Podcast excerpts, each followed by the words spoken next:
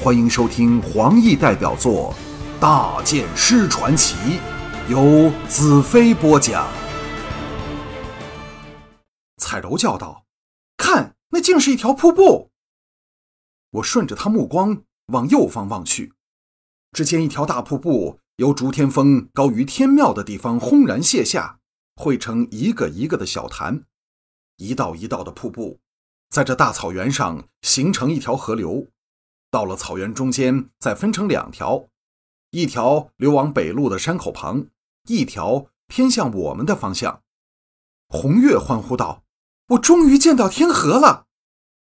随着我们的接近，水声逐渐响亮清晰。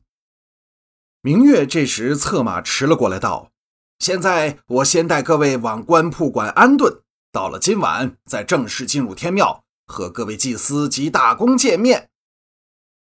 官铺馆是紧挨着天庙外墙、最接近天铺的美丽房舍，在向着天铺一方种植了数排参天巨树，过滤了瀑布发出的轰轰巨响。穿过林木，便是一个大石台，大瀑布就像一匹白布般由天上直泻而下，在台下激起万千朵浪花，水珠四溅中再往下游流去。石台平山处有石阶，可供人再上一层，来到瀑布源头，看净土人所称的天河七级瀑的第一级。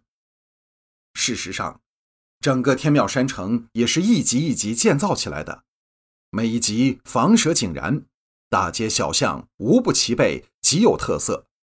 级与级间以石阶和碎石斜坡连接起来，好奇的彩柔曾偷偷数过，竟有十八节之多。真不知净土人用了多少时间和心力建造出这样伟大奇特的山城。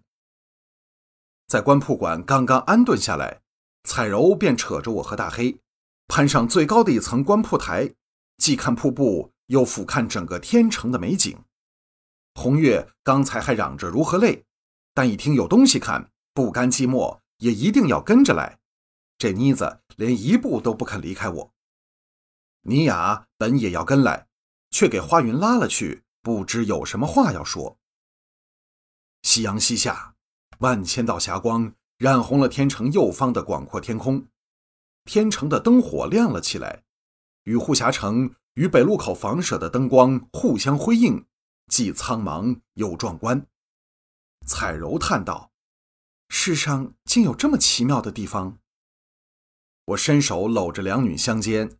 长长吁出一口气，道：“净土人是最妙想天开的民族，只有他们才能将梦想变成现实。”红月欢喜的道：“大剑师形容的真好，我们最爱的便是天空，天城就是距离天最近的城市，所以建成时虽历尽千辛万苦，却从没有人有半句怨言。”彩柔气他道：“净土人不是最爱睡觉吗？”今早我叫你起床时，全然无计可施。幸好我在你耳边叫大剑师要走了，你才吓得跳了起来。红月不依道：“你答应过不说的。”我哈哈大笑，分别在两人脸蛋上各亲了一口，想起了尼雅，暗道：花云在这个时候拉他去说话，定然不是为了普通的事，而且花云的表情出奇的凝重。更避开了我的目光，究竟是怎么回事？石阶处脚步声传来，我们回头一看，是红石来了。红石向我打了个眼色，我拍了拍两女肩头，道：“彩柔，你好好看管红月，让她不要爬出石栏之外。红月要牵紧大黑，可不要被他走下来偷听我和大公的谈话。”然后再蹲下，抓着大黑毛茸茸的厚脸皮，道。你呀，盯紧彩柔，不许她放纵自己。在两女娇嗔声中，我大笑而去，和红石走往下一层的官铺台。红石也不禁莞尔，叹道：“你对女人啊，还真有办法。我从没见过红月这么开心。”我马上改变这尴尬的话题：“呃，事情进行的怎么样了？”红石道：“龙腾和素秋都在这里。”接着脸色阴沉起来，道：“龙腾拒绝在宴会前见我，并不奇怪。但连宁素也不肯见我，却使我很不舒服。我愕然道：“形势看来不大对劲儿啊。”红石默然了一会儿，露出些许振奋之色，道：“反倒是卓莲态度大为改变，告诉了我很多事。虽然没有正式表态，但看来已将他的遗嘱压在了你的身上。这人虽是狂妄自大，但眼光倒还有一点儿。何况他在龙腾和艳色两人间，还是比较倾向艳色的。”我道：“假设我们有卓莲和艳色两票，再加上你那一票。”便是三票，如果再有宁素和谢问的两票，便稳得大公在祭司会那一票。只要能争取多一位祭司支持，就可以稳操胜券。红石沉吟道：“但事情并非这么容易啊！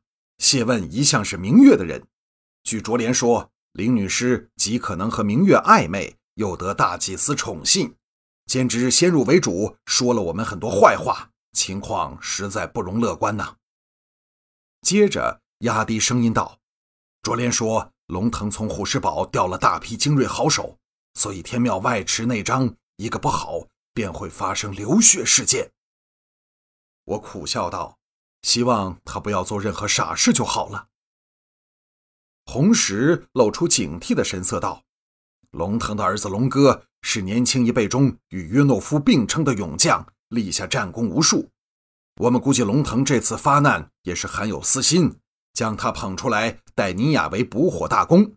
这人的弯刀在净土最是有名，大剑师对他绝对不要掉以轻心呐。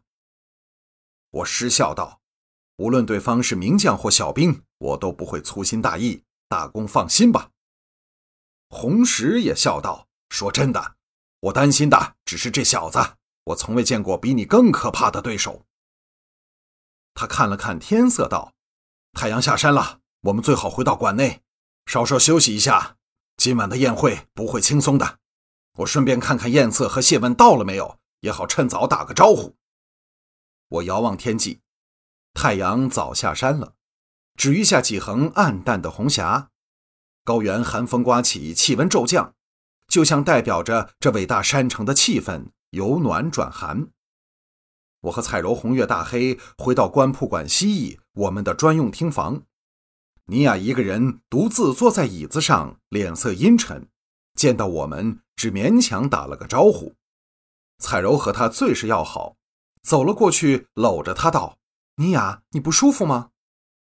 尼雅摇了摇头，强作欢颜道：“不要多心，我没事儿。”我心中大感不安，向彩柔道。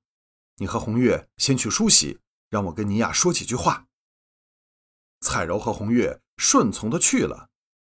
我在尼雅旁的地上坐下，伸手搂着她的腿，将头埋进她香软的娇躯里，柔声道：“告诉我，花云和你说了些什么？”尼雅娇躯轻颤，闭上美目，哀然道：“大剑师，救救我！”我愕然道：“你说什么？”尼雅忽又平静了下来，眼中射出万缕柔情，轻轻道：“假设有一天你离开净土，而我却不能追随在你左右，你会不会恨我？”我松开他的长腿，站了起来，坐到对面的椅上，沉声道：“这是否是花云对你的要求？”尼雅凄然点头道：“是的，但你不要怪他，他全是为了大局着想。”假设他不是这样无私，我想他一定会抛弃祭司之位，随你到天涯海角，而不用受思念的折磨。我看得出来他对你的情谊。我扬手叹了一口气，道：“不，我不会恨你，也不会恨他。你们深爱兰特，也深爱着净土。假设你离开了这美丽的土地，你也不会得到真正的快乐。”尼雅盈盈而起，来到我身前，坐在膝上，双手环抱着我的脖子，将俏脸紧贴着我的脸颊，悲痛欲绝道：“我不可以离开净土，因为我如果离开了，爵位空了出来，北人会趁虚而入，南北的平衡一旦打破，会产生很多意想不到的后果。所以，花云他们在全力支持我继承爵位前，先要我答应。”不离开净土。我默然不语。尼雅凄然道：“请告诉我，有一天你会回来的，就算是谎话，也请你那么说，让我心中存着一线希望。凭这个，我才能保持求生的勇气。”我感到脸颊湿润起来，知道膝上的美女洒下了无声的情泪，心头掠过一阵强烈至无可抗拒的感触，紧搂着她道：“我一定会回来的，但却不是谎言。”而是一个承诺。